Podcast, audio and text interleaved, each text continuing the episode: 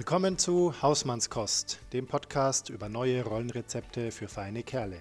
Hier geht's um dich als Mann, Partner, Papa und Kumpel und deine Fragen.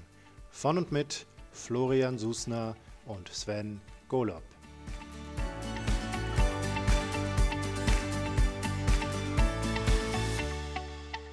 Hallo und herzlich willkommen zur Hausmannskost. Da sind wir wieder.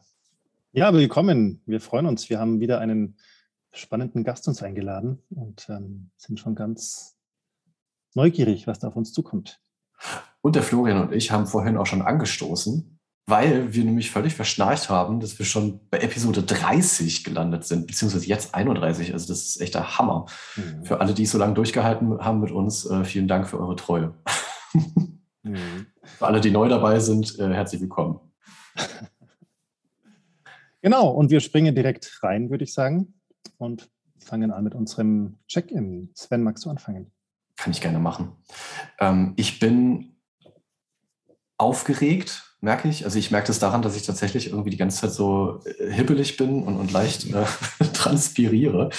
Ähm, liegt jetzt eigentlich weniger an der Aufnahme, sondern an der Gesamtsituation, weil bei uns im Ort gerade äh, in den Kitas so die Fallzahlen explodieren und wir jetzt also die Einschläge halt mal wieder näher kommen und ich halt echt einfach so, ähm, ja, das Gefühl habe, jetzt irgendwann wird es uns wahrscheinlich auch treffen und die Frage ist halt einfach nicht nur wann.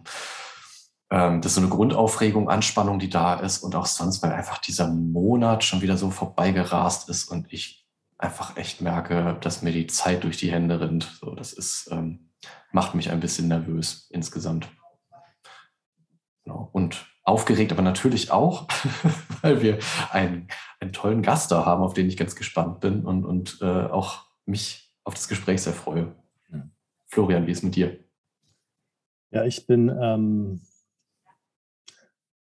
eigentlich, also ich bin auch tatsächlich ein bisschen aufgeregt, aber ansonsten bin ich ähm, so ein bisschen auch wieder so reingeschlittert, weil bei uns ist ja gerade ein Umzug großes Thema und ich sitze gerade hier zu Hause und im Wohnzimmer sitzt mein Sohn und darf sich was anschauen und im Rest der Wohnung ist die Putzfrau am Wirbeln und ich äh, bin allein daheim ansonsten. Also meine Frau ist nicht da, weil die im neuen Haus gerade äh, beim Küchenaufmaß ähm, halt auf die Leute, die das Aufmaß machen, aufpassen muss.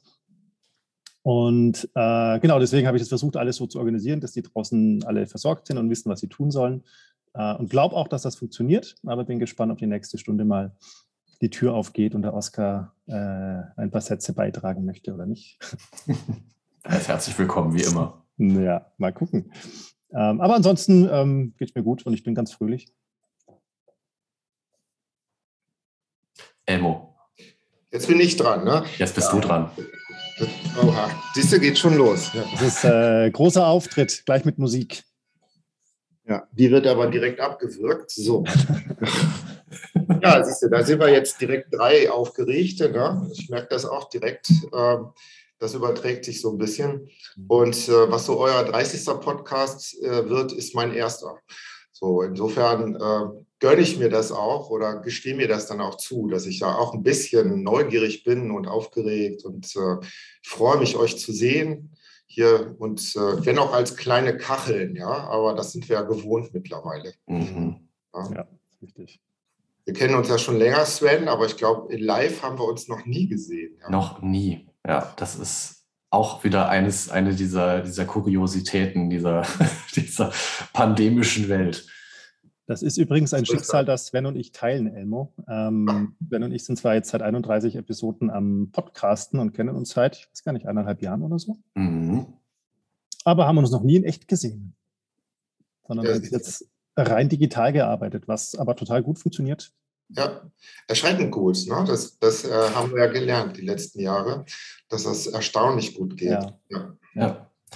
Erschrocken bin ich manchmal darüber auch. Also wie, wie nah ich mich dann trotzdem auch anderen Leuten fühle. Also das ist tatsächlich jetzt gerade bei, bei, bei dir, Florian, ist es echt so, dass ich dich einfach wirklich schon als festen Bestandteil meines Lebens als Kachel integriert habe. Du gehörst zu meinem Lebensmosaik fest dazu. Und das ist, äh, ja, das erschreckt mich manchmal schon auch. Ja, geht mir auch so. Aber ich finde, ähm, also ich sag oft jetzt in anderen Meetings oder so, dass ich finde, es macht einen großen Unterschied, ob man jemanden einmal in echt gesehen hat, dann hat man den auch live, also äh, auch im, im, im, digitalen Meeting, irgendwie noch ein anderes Gespür. Mhm. Ähm, aber es geht offensichtlich auch so. Mit manchen Leuten zumindest. Ich glaube, das ist ähm, nicht immer so, mhm. aber erstaunlich, ja. Das ist was, was ich auch gerade für mich rausgefunden habe, dass das so ist. Einstein und seine spukhafte Fernwirkung, da ist sie wieder. Okay, ähm, schön, Elmo. Jetzt hast du den Disclaimer quasi schon vorgezogen, äh, dass wir uns schon so halbwegs kennen. Ähm, ja. Das führt uns natürlich zu der spannenden Frage, wer bist du eigentlich? wer bist du äh, für uns, für unsere HörerInnen und ähm, was magst du über dich erzählen? Mhm. Ja, wer bin ich? Ähm, also zunächst Elmo Menon. Ich äh, sitze hier in Aachen und ähm, bin, äh, wir kennen uns über die DGTA, die Deutsche Gesellschaft für Transaktionsanalyse, wo ich äh, provisorisch Lehrender und supervidierender äh, Transaktionsanalytiker bin. Und ähm, hier in Aachen haben wir ein Institut, wo wir ausbilden. So, und was wir auch noch äh, machen, deswegen, als du Kita sagtest, hat es bei mir sofort geklingelt. Ähm, wir sind viel im Gesundheitssozialwesen unterwegs als äh, Berater, als Supervisoren und ähm, tatsächlich in letzter Zeit zunehmend zum Beispiel in Kitas, weil hier ganz viel Unsicherheit ist in den Belegschaften ähm, und auch sehr viel Druck äh, bei den Eltern, ja, die immer nicht wissen, kann ich morgen mein Kind in die Kita bringen oder nicht. Mhm. Ja, und äh, das sind so die Dinge, mit denen wir uns im Moment sehr beschäftigen. Mhm. Ja, und ansonsten bin ich Kaufmann, ja, was die meisten gar nicht glauben können. Also ich, ich habe äh, Wirtschafts- und Organisationswissenschaften studiert bei der Bundeswehr und ähm, bin eigentlich über meine Frau, die auch meine Kollegin und Partnerin hier ist im Institut, ähm, in den ganzen Sozialbereich hineingesaugt worden und habe den kennen und lieben gelernt und ähm, habe festgestellt, äh, dass es ein hochinteressanter Wirtschaftsbereich ist, auch in, der, in Deutschland, ähm, in dem man eine ganze Menge unterschiedliche Dinge erleben kann. Ja. Mhm. So. ja, was wäre noch wichtig? Naja, pandemiebedingt bin ich sehr stark ähm, beschäftigt mit dem Thema, weil ich hier ähm, die Bundeswehr vertrete im Krisenstab bei uns hier in Aachen. Und das seit Februar 2020. Und das ist schon eine Strecke. Ja. Mhm. Einiges live und in Farbe miterlebt äh, in der Handhabung, wie die kommunalen Behörden versuchen, mit der Situation umzugehen. Und äh, habe auch da sehr interessante gruppendynamische Prozesse erlebt, wie aus ja, zum Beispiel Menschen, die, die in der Organisation äh, in verschiedenen Abteilungen arbeiten, plötzlich neue Aufgaben kriegen und sich dann in einem Krisenstab zusammenfinden und eine Gruppe sich fügen muss, die von jetzt auf gleich arbeitsfähig wird. Das ist für mich als Organisationsberater total interessant gewesen, äh, das zu beobachten und mitzuerleben. Mhm. Gab es da für dich ähm, so eine, eine Erkenntnis, irgendwas, was dich überrascht hat, was du Neues über Menschen gelernt hast? Ja, vielleicht äh, war es gar nicht so sehr überraschend, aber bestätigend. Ähm, äh, wenn gerade Krise ist und keiner genau weiß, was zu tun ist, dann werden Entscheidungen sehr schnell getroffen und unbürokratisch. Und ähm, da werden vielleicht auch falsche Entscheidungen getroffen, aber die Menschen sind dann mutig und tun was. Ja. Und wenn du merkst, jetzt kommt der Rechnungshof oder die innere ähm, Betriebsprüfung, ob das Geld auch entsprechend der Vergaberichtlinien ähm, ausgegeben wurde, dann merkst du, okay, die Pandemie ist offensichtlich schon nicht mehr so kritisch, ja, weil jetzt kommen die Administratoren und mischen sich ein.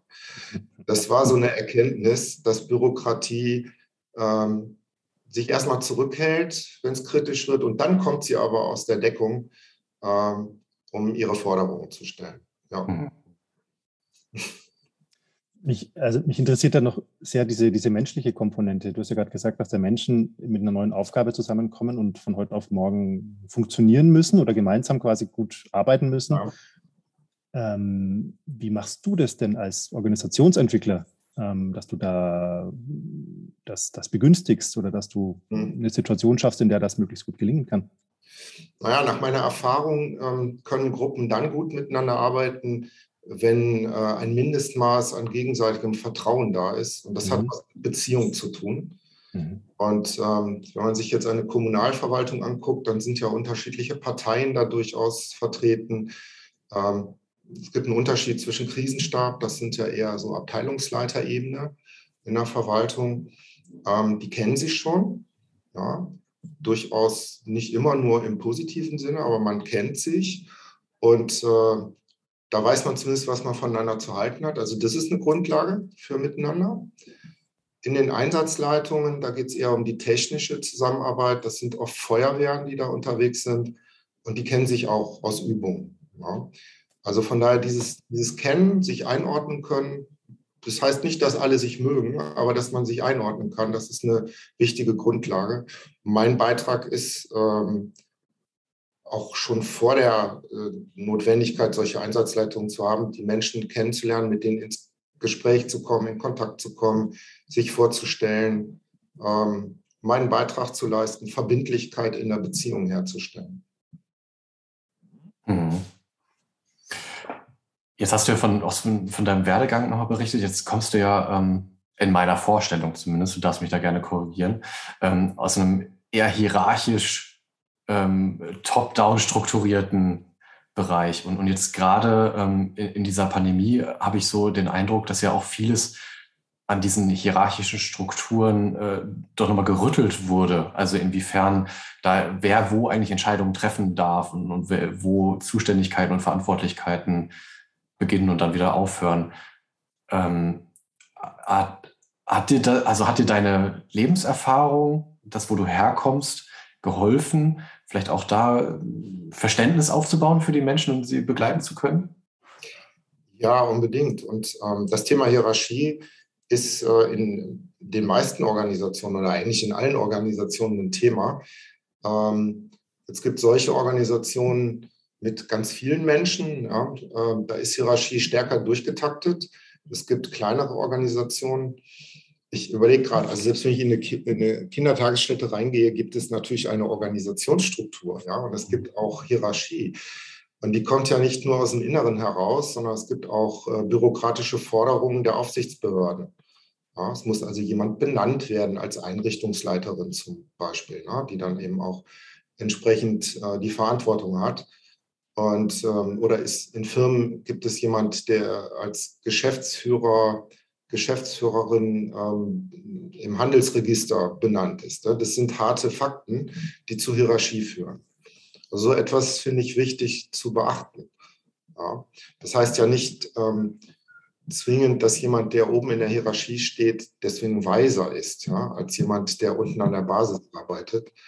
Es geht eher darum, ähm, Entscheidungsstrukturen zu verstehen ja, und sie entsprechend auch ähm, ja, mit ins Denken einzubeziehen äh, und sich gegenseitig zu informieren. Mhm. Beantwortet das so ein bisschen die Frage oder fehlt da noch was? Ich weiß schon, nicht, was schon, du, schon. Also, in welche Richtung du gedacht hast.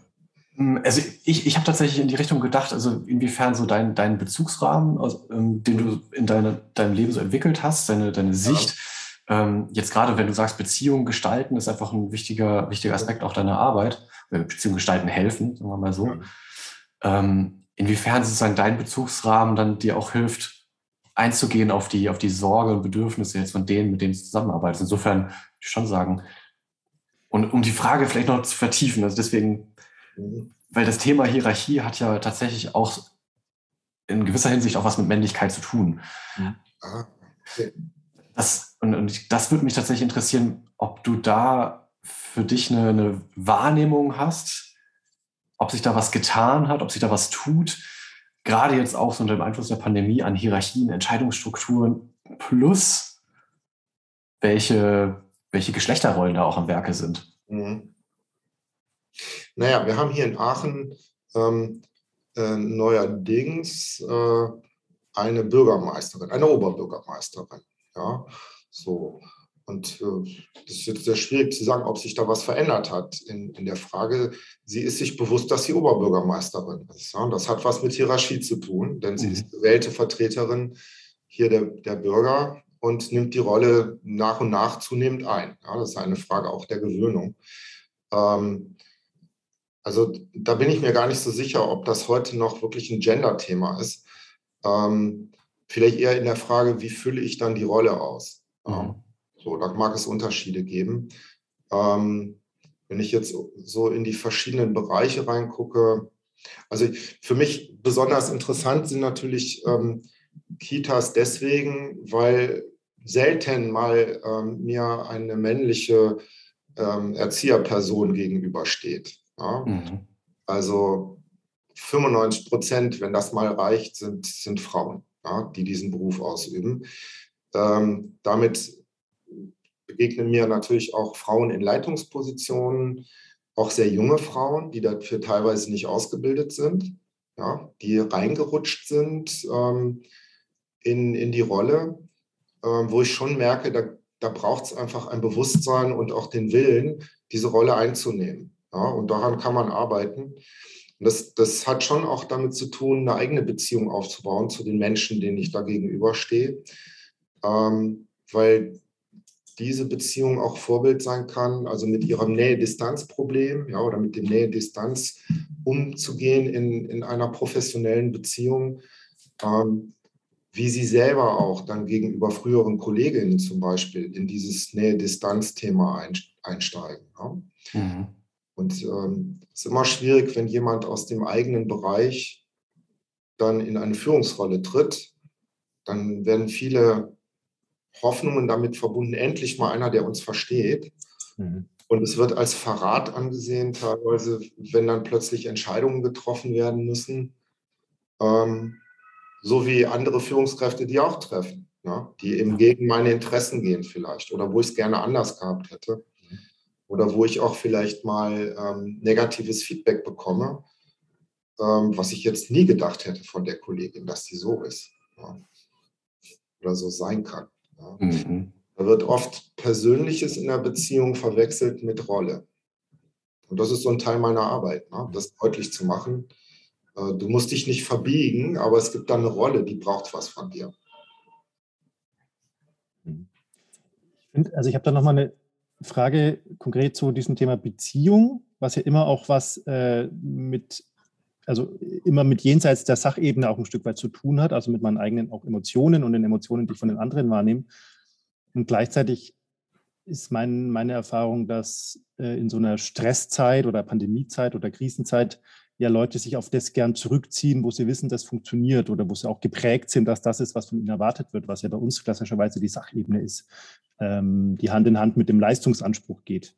Ähm, und wie schafft man das? Also wie macht man das, dass man dann gerade bei Leuten in Führungspositionen, also du hast vorhin gesagt, dass in dem Krisenstab da vor allem Abteilungsleiter und sowas sitzen. Wie macht man, wie arbeitet man mit denen, um die da auch auf eine Beziehungsfähigkeit zu bringen, wenn die diesen Leistungsgedanken als, als Leitstern haben? Ja, also das, das muss ich jetzt nochmal gerade rücken. Ne? Ja. Also ich wäre ja vielleicht gerne der Berater des Krisenstabs in der ja. Hinsicht, das bin ich aber nicht, sondern ich habe da eine originäre Rolle, vertrete dort eine Organisation, die eben ihre Leistungen mit einbringt. Und ähm, da bin ich auf jeden Fall subsidiär. Ne? Wir unterstützen zum Beispiel da, dass die Bundeswehr im Gesundheitsamt mithilft, aber da ist Zuhören angesagt. Ja, da ist das Primat der Politik und das bedeutet auch, ähm, die sind da, was mich angeht, ein Stück auch alleingelassen in ihrer Gruppendynamik. Mhm. Mein Job ist es, ähm, Verbindung zu halten, also meine Beziehungen zu pflegen zu den einzelnen Akteuren, da wo es sinnvoll ist und ich es brauche. Ne? Ja. Mhm. So, also ich habe früher nie mit dem Gesundheitsamt zu tun gehabt. Jetzt kenne ich mich da prima aus. so. Ähm, also da arbeite ich ja nicht als Organisationsberater. Ich gucke mir das da als Organisationsberater auch an. Ja, mhm. ja weil mich das einfach interessiert. Ähm, könnte da auch was zu sagen, wenn mich einer fragen wollte. Ja, so. Mhm ähm, da, wo ich in meiner Expertise gefragt bin und gehe eben als Organisationsberater in die, in die zum Beispiel in eine Kita, weil wir jetzt gerade da sind, ähm, da geht es schon darum, auch mit dem notwendigen Schutz ja, Räume zu schaffen, in denen wir eben genau darüber sprechen können. Ja. Wie ist denn das mit meinen Emotionen? Wie ist denn das mit meiner Überforderung? Ja, ich soll hier irgendwie ähm, eine gute Figur machen und äh, die Kolleginnen alle äh, gut führen. Aber was ist mit, mit meinen, ja, ja, eigentlich doch mit meinen Unzulänglichkeiten, die ich bei mir vermute. Ne? Wo darf ich das mal äußern? Mhm. Und da ist es wichtig, eben in der Supervision einen Raum zu schaffen, der schutzvoll ist, ähm, wo man auch mal äh, weinen darf, ja, oder wo man auch mal ärgerlich sein darf oder ähm, Dinge sagen darf, die, wo man denkt, ach, das ist eigentlich unangemessen, dass ich so denke und fühle. Mhm. Und wo ich die Chance habe, als Supervisor zu sagen, nee, das ist gerade genau richtig, dass du das mal fühlst, ja, und nicht wegdrückst. Mhm. Ähm, es mal raus und, und nutzt diesen Ort hier als schutzvollen Ort, wo du eben alles denken und fühlen darfst und dann sortieren wir das mal gemeinsam. Ja. Mhm. Weil die Rolle ist natürlich etwas Abstraktes, bis sie von einem Menschen mit seinen Emotionen und Gedanken und Handlungen tatsächlich gefüllt wird. Ja. Und das ist das Individuelle ist eigentlich wie auf einer Bühne. Ne? Dahinterher gibt es dann Kritik, ob der Schauspieler die Rolle gut oder überzeugend oder wie auch immer ähm, erfüllt hat. Ähm, und so ähnlich ist es vielleicht auch ähm, in Firmen. Ja? Also immer der, der Punkt, ähm, kommt, die, kommt die Rolle in einer Art und Weise rüber, die authentisch wirkt ja? oder authentisch ist. Also wirken tut sie dann, wenn sie auch authentisch ist. Ja? Und daran kann man arbeiten. Also das ist ein Teil dessen. Und dieser Gedanke, Führungskräfte müssen alle Probleme lösen, der führt in aller Regel in die Irre. Ja, das ist oft der Anspruch aller dort. Ne? Oh, wir haben eine Führungskraft, hurra, dann gebe ich mein Problem mal da ab. So wie, ja, so wie manche auch ihr Kind in die Kita abgeben. Und das ist der falsche Ansatz. Es geht nicht darum, nur immer die anderen Probleme lösen zu lassen, sondern miteinander ähm, in eine Beziehungsgestaltung zu treten. Ja, das ist für mich das A und O, wenn Menschen miteinander zu tun haben, ähm, dass sie ein Stück weit an ihrer Beziehung arbeiten. Dann mhm. kommen Problemlösungen hinten fast von alleine auch dabei raus. Ja. Jetzt hast du ja auch erwähnt, dass ihr ähm, als Duo auftretet. Ja. Hat das, ähm, hat das eine besondere Wirkung? Also beobachtest du da was, das, ähm, welchen, welche Vorteile oder vielleicht auch Nachteile bringt es mit sich? Was, was hat es für Besonderheiten? Mhm. Ähm, also einmal sind wir ja dann multidisziplinär. Ne? Also meine, die Kirsten ist ähm, Krankenschwester gelernte, Sozialarbeiterin, Sozialpädagogin und äh, hat noch ein, ein Büro für gesetzliche Betreuung das heißt, wir haben also selber auch eine, eine, eine, Aufgabe im Bereich des, der Justiz eigentlich, aber eng verbunden mit, der, mit dem Sozialwesen. Ähm, und äh, vielleicht ist, ich fange mal an mit den Nachteilen. Also ähm, was wir schon manchmal erleben, ist auch für uns ein Stück der Überforderung, weil wir so viele Felder haben, in denen wir uns bewegen. Mhm. Und ähm, ehe wir jetzt hier begonnen haben, hatte ich gerade noch ein 20-minütiges Gespräch mit einem zukünftigen Kunden, der was von mir wollte. Na, so, da bin ich jetzt raus zu euch rein, ja. Dann habe ich vielleicht gleich noch einen anderen Termin oder ruft jemand an äh, vom Krisenstab. Und also dieses Wechseln der Welten, das ist manchmal schon anstrengend und das merke ich dann auch. Ja. ja. Meine Rollenklarheit ähm, kostet mich einfach dann manchmal Kraft und Energie. So, na, dass ich dann also nicht, nicht rausschleife. Ich bin in der einen Rolle und schleife die rüber in die andere Rolle. Das wäre, das wäre schädlich. Ne? Das geht Kirsten genauso. Wir haben einfach gut zu tun, ähm, einmal arbeitsmäßig und dann uns immer wieder in, die, in das, was jetzt gerade gilt, einzupendeln. Mhm. Ja. Das waren aber aus meiner Sicht auch schon die Nachteile. Ähm, die Vorteile sind einfach dieser, dieser weite Blick, den wir haben, diese unterschiedlichen Spezialisierungen. Dann eben hier tatsächlich das Gender-Thema. Ne? Ich kann mitdenken, mitfühlen, wie Männer sich fühlen und Kirsten gelingt das mühelos bei Frauen. Ähm, wenn wir zum Beispiel Paarberatung auch machen, machen wir die immer auch als Paar. Ja? Und das kommt bei unseren Klienten, Paaren sehr gut an. Ja, ähm, ja. Was gibt es noch für Vorteile? Naja, klar. Also wir haben einen gemeinsamen Weg auch gegangen in der Transaktionsanalyse, wo es ja sehr stark um Beziehungen geht äh, und darum, wie man oder wie Menschen in Beziehungen auch sich Zuwendung geben und suchen und wie sie miteinander kommunizieren. Und äh, dadurch, durch die gemeinsame Ausbildung oder diesen Bereich ne, haben wir gemeinsam, haben wir viele gemeinsame Begriffe für Dinge, die in Beziehung geschehen. Das heißt, wenn wir streiten, dann auf einem methodisch sehr hohen Niveau und auch mit einer sprachlichen Begrifflichkeit, die da sehr hilfreich ist. Mhm. Das hast du sehr schön ausgedrückt. Das zählt es auch zu den Vorteilen, oder? naja, man also, anspruchsvoll streiten kann. Genau, wir können sehr anspruchsvoll streiten. Naja, der eigentliche Vorteil ist, ähm, da wir ja wissen, was wir da tun dann, also wir, wir haben gelernt, uns selbst zu beobachten in dem, was wir tun. Und ähm, das heißt, der eine Teil von mir ist dann vielleicht noch total bockig und ähm, streitlustig und der andere Teil von mir guckt zu und sagt, naja, also jetzt wird es mal Zeit, wieder rauszukommen aus der Nummer. Und ähm, das hilft dann schon sehr schnell äh, wieder ins Lot zu kommen. Ja, auch gemeinsam Brücken zu bauen jeweils ähm, und äh, ja, wieder, wieder in ein gutes Miteinander zu, zu geraten. Ne? Also mhm. das, das, ist das Schöne, dass wir das beide gelernt haben und das äh, sehr erfolgreich auch praktizieren. Und vermitteln dann natürlich auch. Ich stelle mir das tatsächlich, ähm, also du hast ja das, das Thema ähm, Rollenklarheit schon gesagt und diese, diese Rollenwechsel, was die auch für, für Kraft kosten. Magst du was dazu sagen, wie, wie das auf der, ähm, auf der Paarebene für euch ist? Also wie ihr das hinkriegt, auch da als, als Paar euch gut im Auge zu behalten? Hm. Ja, ich überlege gerade, welche Dimensionen da gerade, äh, von welche ich da äh, so sehe. Also mhm. einmal ähm, gut zu merken, wie geht es dem anderen. Ja, dafür kennen wir uns auch schon äh, gut genug und sehen uns auch häufig genug. Ähm, also zu merken, wann ist der andere im Stress. Ja, also ihr habt ja gerade gesagt, Pandemie wird in Stress. Ähm, wir sind gar nicht so sehr nur auf die Pandemie da orientiert. Stress ist einfach immer ein Thema.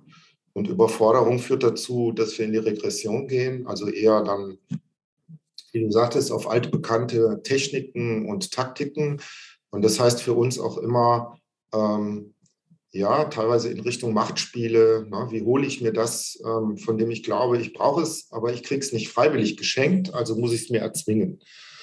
Dafür ein Auge zu haben und ähm, schnell darauf eingehen zu können, ist was Positives. Ne? Also wir, wir haben uns selber, jeder sich und auch den anderen gut in Beobachtung. Ja. So.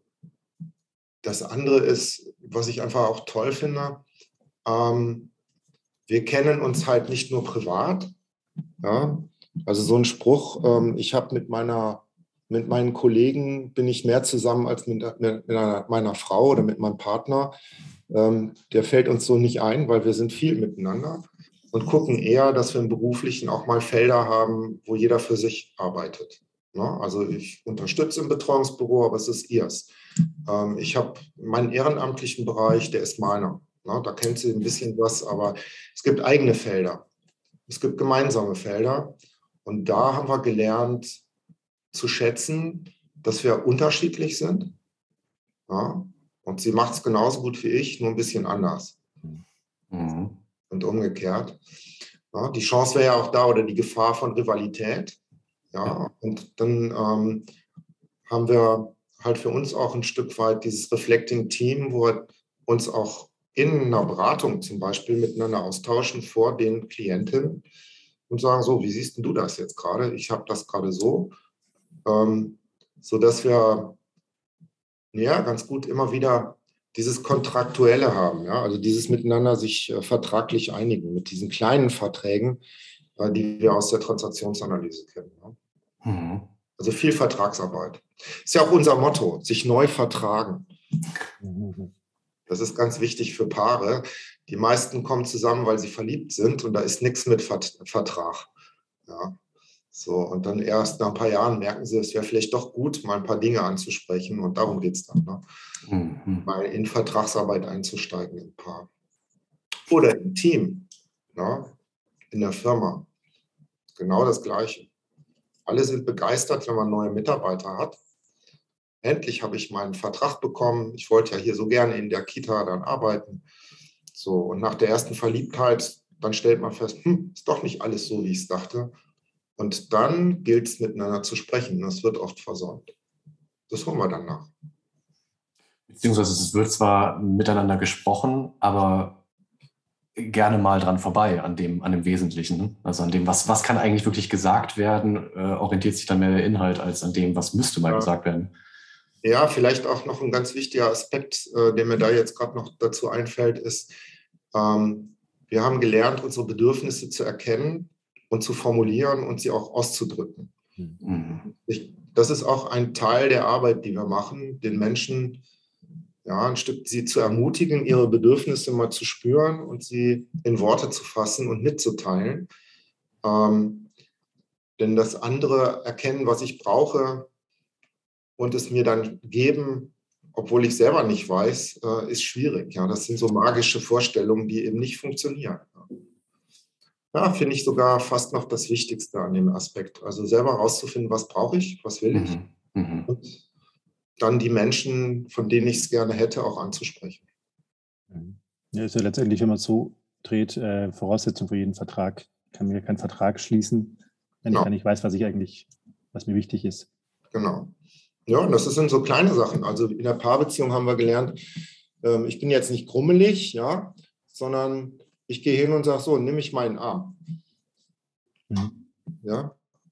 So, und dann kann ich das ja tun oder lassen, aber ich weiß wenigstens, was sie will. Ja, und umgekehrt genauso.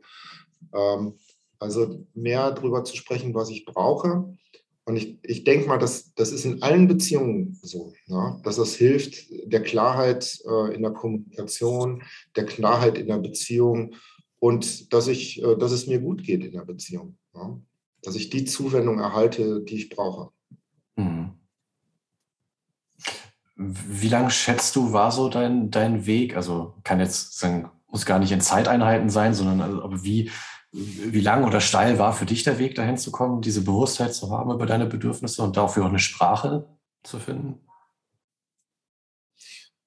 Ja, also äh, zum einen ist das, ist das ein, ein, ähm, ein Weg, der, der nicht irgendwie so ein Ziel hat, ne, wo man hinkommt und das war es dann, sondern da geht, da geht immer noch mehr Klarheit oder es verändern sich auch mal Gedanken oder Bedürfnisse dazu.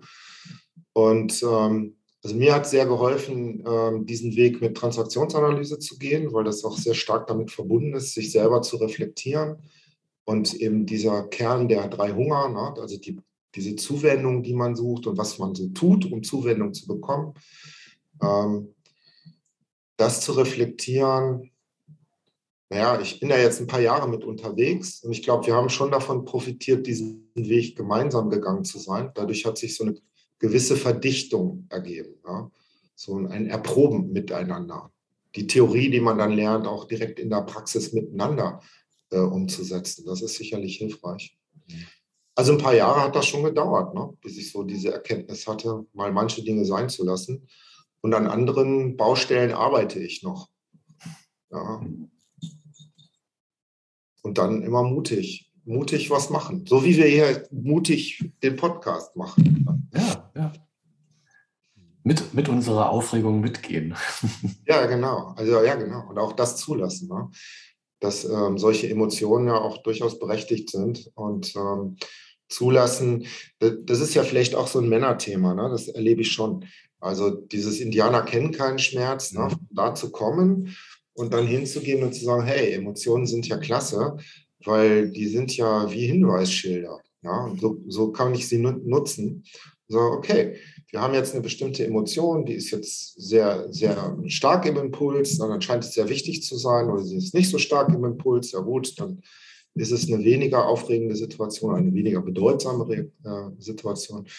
Also ein ganz anderes Denken zu bekommen über Emotionen, finde ich sehr hilfreich. Äh, das erweitert sowohl die Sozialkompetenz wie auch den Werkzeugkasten, wie ich mit mir umgehen kann. Ne?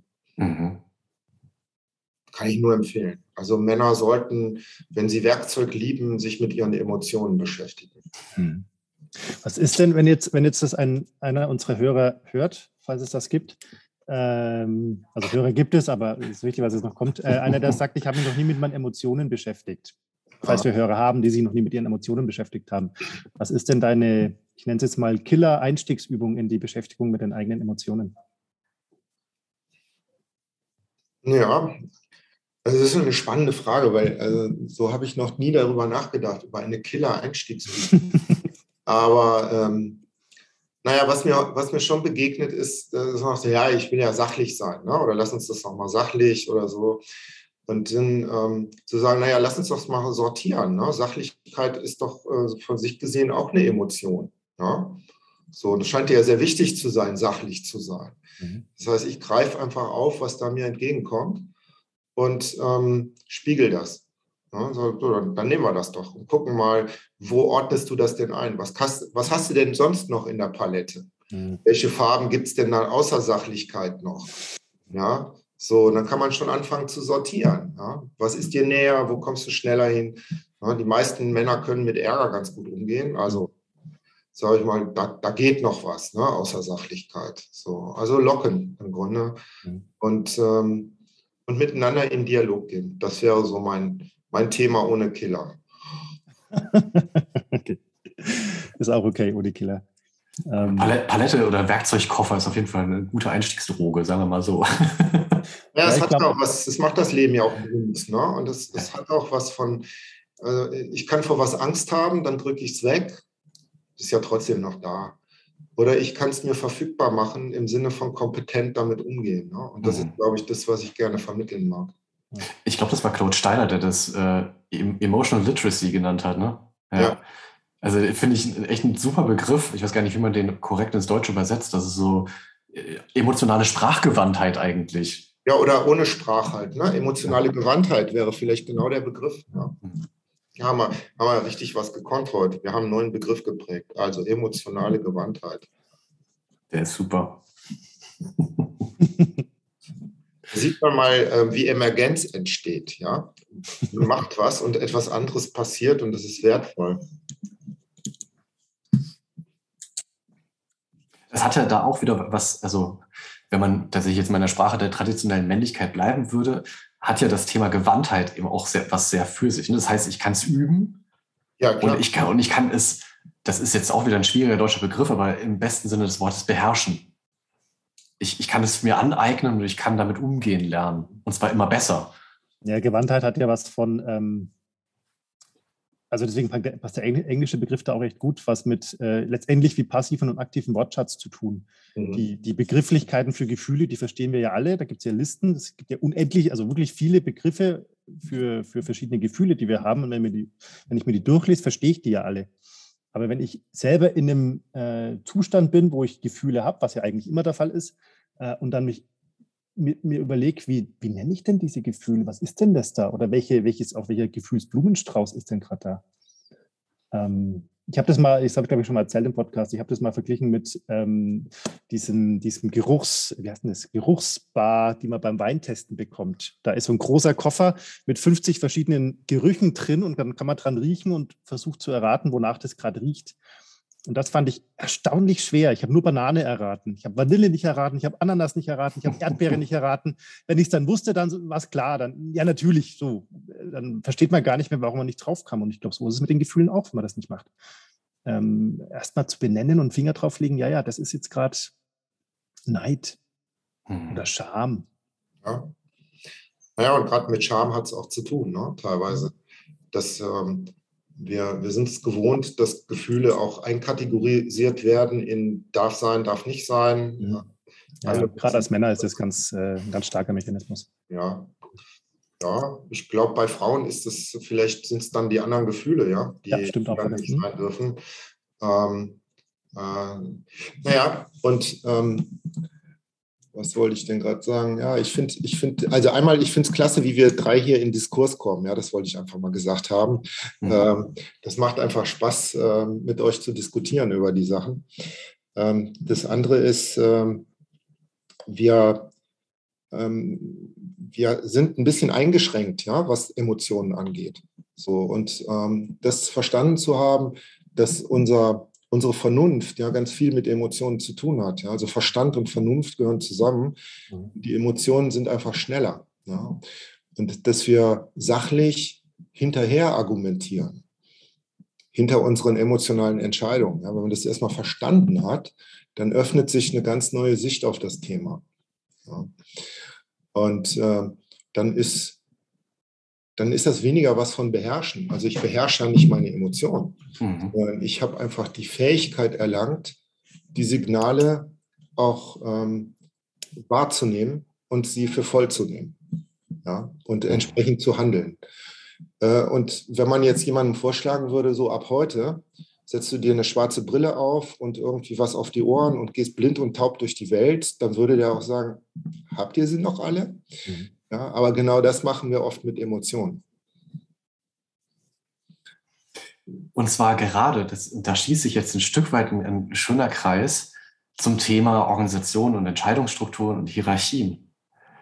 Dass wir, dass wir uns in gewissen Rollen nicht zugestehen, dass Emotionen ein integraler Bestandteil unserer Person sind und damit auch ein Teil dieser Rolle. Ähm, also so dieses, dieses Bild halt von, vom technokratischen Entscheider, der der halt völlig kühl und berechnet, rational Entscheidungen trifft, die nachvollziehbar und berechenbar sind, auch in ihren Folgen. Ähm, und da, da sehe ich tatsächlich auch einen großen, großen Gewinn davon, wenn man sich in irgendeinem Lebensbereich damit auseinandersetzt. Was fühle ich eigentlich? Was mache ich damit? Was hat das mit mir zu tun? Mhm. Und wie, wie bringe ich es in meine Beziehung ein? Dass das ja auch was dazu beitragen kann in anderen Rollen darin. Mhm. Gehe ich mit. Ne? Also es ist vielleicht auch dieser, diese, diese Hoffnung oder diese Illusion der Beherrschbarkeit von Prozessen in komplexen Systemen. Ja. So, natürlich kann man einzelne Prozesse beherrschen, man kann sie darstellen und erklären und das funktioniert ja auch. Ähm, wenn ich ein Gesamtsystem nehme, eine Kultur eines Unternehmens, dann gibt es da auch Emotionen. Ja. Wenn Menschen miteinander in Beziehung treten, gibt es Informationen. Äh, nee, nicht nur, nee, nicht nur Informationen, sondern auch Emotionen. So, das meinte ich. Äh, oder auch Emotionen als Information, ja, ist ja auch wichtig. Ja. Ja, ja. Ähm, und die zu ignorieren ist halt schwierig oder macht dann äh, Zusammenarbeit in Gruppen schwierig. Ja. Und es gibt Organisationen, in denen bestimmte emotionales Grundgerüst erlaubt ist und anderes wird eher abgewertet. Ja, und das ist auch ein Teil der Organisationskultur, zu gucken, worüber darf man denn hier nicht sprechen, was darf man hier möglichst nicht zeigen an Emotionen und was muss man vielleicht auch simulieren. Also wenn ich, was weiß ich, lese, wir wollen begeistert sein, ja, für dies und das, okay, ich bin also jetzt immer begeistert. Das ist hier meine Eintrittskarte in die, in die Organisation. Ja. Also es hat schon was Verkrampftes an der Stelle. Ist ja eigentlich mal echt eine richtig gute Frage fürs nächste Bewerbungsgespräch. Ja. Was, wie, was muss ich hier tun, damit sich alle für mich schämen? Welche Gefühle sind hier eigentlich verboten? Ja. Ja. Das wäre eine echt spannende Frage auch an eine Personal, also an Personalmenschen. Ähm, welche Gefühle darf ich denn bei euch? Ja, ja. Ich interessant, ob man eine Antwort drauf kriegt. Hm? Ja, das wäre wirklich interessant. Ähm, das wäre schon eine tolle, also da, da würde ich schon sagen, viele Pluspunkte, wenn die Befragten dazu eine Meinung hätten. Mhm. Dann haben Sie ja schon mal drüber nachgedacht. Ja. ja. Mhm. Im Sinne der Bewusstheit. Das ist ja. echt cool. Genau, im Sinne der Bewusstheit einer Organisation, ne, über ihre eigenen Bedingungen. Mhm. Ja. Spannend. Ja, ich nehme auf jeden Fall mal mit diese emotionale Gewandtheit. Das gefällt mir sehr gut, weil ähm, mhm. du hast ja gesagt, das sei was Männliches. Also ich weiß nicht, ähm, kann das so etikettieren. Ne? Ich, ich, meinte, ich meinte damit tatsächlich eigentlich mehr im Sinne von, wie machen wir es für Männer schmackhaft, ja. sich damit auseinanderzusetzen. Ja, ja. Das ist sagen, wenn man das so, wenn man so darauf schaut, es ist dann sehr viel von dem verkörpert. Wir hatten es, also vielleicht das zum Hintergrund. Florian und ich machen gerade einen Selbstversuch. Ich, ich habe angefangen zu nähen und der Florian. Ich mache Ballett. Cool. Ja. Und da haben wir uns darüber unterhalten, dass das ja ganz spannend ist, dass es beruflich, professionell betrieben, männlich konnotiert gar kein Problem ist. Es gibt natürlich ja. Berufstänzer, es gibt natürlich Leute, die beruflich nähen. Aber sobald es als Hobby da ist und sozusagen so ne, diese Anerkennung aus sich selber generieren muss, wird es für viele Männer schwierig zu sagen, ich gehe natürlich Ballett tanzen. Und dann zu sagen, und es hat aber trotzdem halt auch so Aspekte, die eigentlich traditionell männlich konnotiert sind, ist für uns gerade so eine spannende Entdeckungsreise. Mhm. Ja, es gibt so manche Dinge, die, die brauchen dann eine, eine bestimmte, einen Hauch von Männlichkeit, damit man es doch tut. Ne? So. Ich, ich, dachte gerade, als du sprachst Tango zum Beispiel, das ist ein Thema zwischen Kirsten und mir. Wir haben uns beim Tango-Tanzen kennengelernt. Und ähm, Tanzen ist ja für viele junge Männer ein Problemthema, ne? wo sie nicht gerne hingehen. Und es gibt deutlich mehr Frauen, die auch Tango tanzen ähm, und auch führen. Ne? Also auch im, im, Tango führen dann, weil sie die Rolle mögen und können. Oder weil es auch zu wenig Männer gibt, die das machen. Mhm. Es gibt tolle gleichgeschlechtliche Paare, auch bei Männern, die ich gesehen habe. Wo ich, also fantastisch, wie die aussehen dann beim Tanzen, wie, mhm. wie innig ähm, der Ausdruck ist.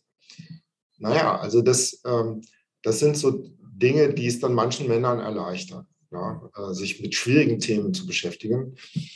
Also ich würde ja beim Nähen voll auf die Technik gehen. Ne? Total. Also das war wirklich, das war auch mein Einstieg, dass ich gesagt habe, das ist ja der Wahnsinn. Endlich kapiere ich mal, wie so eine Nähmaschine funktioniert, wie genial das ist. Also das, das hat mir tatsächlich auch den, den Einstieg erleichtert. Ja. Ich kann da mitreden, weil Kirsten nämlich begeistert näht und ähm, unser Arsenal an Nähmaschinen ist schon beeindruckend. Ah. Arsenal, da haben wir es wieder. Sehr schön. Toll. Ähm, wir, haben das, äh, wir haben ein Problem, ähm, dass wir noch über 17 Themen eigentlich gern reden wollen würden. Ähm, aber mit Blick auf die Uhr würde ich jetzt äh, eine Sache vorschlagen, von der Sven weiß, Elmo aber nicht. Mhm. Nämlich, lieber Sven, unsere Herausforderung an dich.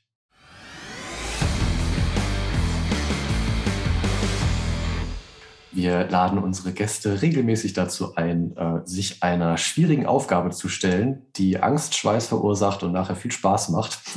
Vor allen Dingen uns. Also äh, völlig ungefährlich, ähm, sozusagen ein bisschen Denken ohne Geländer. Also etwas, wovon wir jetzt wissen, dass es beherrscht. Danke. Elmo, Wann hast du das letzte Mal geweint und warum? Ah, okay. Ähm Ach, da habe ich mehrere Dinge im Kopf. Witzigerweise erlebe ich mich dabei tatsächlich bei Filmen, mhm. bei denen es so ein bisschen ähm, so emotional wird, dass es mich manchmal packt. Das habe ich früher nicht so gekannt, aber äh, das lasse ich dann noch nicht so richtig zu. Aber innerlich weine ich dann schon. ich weiß genau, was du meinst. An, ansonsten kenne ich das sehr gut aus Lernerfahrungen in, der, in, in, meinem Werdegang in der Transaktionsanalyse. Bedeutsame Lernvorgänge sind auch mit ähm, heftigen Emotionen verbunden und da sind Tränen einfach ein Teil davon. Ne? Deswegen kann ich damit auch sehr gut umgehen, auch in Supervisionen und ähm, finde das total wichtig, äh, das halten zu können. Ne? Bei mir und bei anderen, wenn es einfach stark emotional wird. Das war noch nicht die Frage, oder? Das war tatsächlich schon die Frage. Meine Güte. Das war ja leger. Super. Florian, ich übergebe mal wieder an dich. Ähm, ja, äh, lieber Elmo, wir sind tatsächlich schon am Ende unserer knappen Stunde angekommen. Ähm, es war sehr inspirierend, mit dir zu reden. Vielen Dank. Ich fand es klasse mit euch beiden. Hm. Ich habe total vergessen, dass wir einen Podcast machen, ja. Ich dachte, wir unterhalten uns einfach. Das Genial. Äh, passiert, das wird dich jetzt nicht überraschen, wenn man mit zwei Coaches in den Podcast geht. Ähm. Danke für den Stroke, mein Lieber. Ja, Der kam. Ähm, ja, äh, wollen wir einen kurzen Checkout machen? Herzlich gerne. Was ist die Frage? Ähm, lieber Elmo, was äh, wollte ich gerade fragen, was du mitnimmst, aber das hast du vorhin schon beantwortet eigentlich. Ähm, ich mache jetzt mal eine ungewöhnliche Frage. Lieber Elmo, was wirst du, dir, was wirst du später deiner Frau über diese Stunde erzählen? Ah, ich werde ich werd ihr sagen, ähm, dass wir einen sehr guten, ähm, stroke-reichen Kontakt miteinander hatten. Mhm. Ja? Und dass es sehr schön war, euch äh, eine Stunde lang für mich zu haben. Mm. Schön. Die Frage greife ich auf. Was werde ich meiner Frau erzählen? Ich werde sagen, dass wir einen tollen Austausch unter Männern über Beziehungen und über Emotionen hatten, der mich sehr inspiriert hat und sehr ähm, auch darin bestärkt hat, dass wir unseren gemeinsamen Weg weitergehen, um noch gelingender miteinander zu streiten. Mhm. Ja, glaube, ich werde meiner Frau tatsächlich ähm, das soeben entstandene, nee, Konzept ist falsch, den soeben entstandenen Begriff der emotionalen Gewandtheit ähm, nahebringen und äh, sie dazu einladen, mit mir gemeinsam auf eine weitere emotionale Entdeckungsreise zu gehen, was da alles in uns so los ist. Wunderbar. Und dann sprechen wir uns bald wieder, um die Ergebnisse zu überprüfen. ja. Lieben, habt vielen Dank. Bleibt gesund, bleibt munter. Bis zum nächsten Mal bei der Hausmannskost. Tschüss. Tschüss. Tschüss.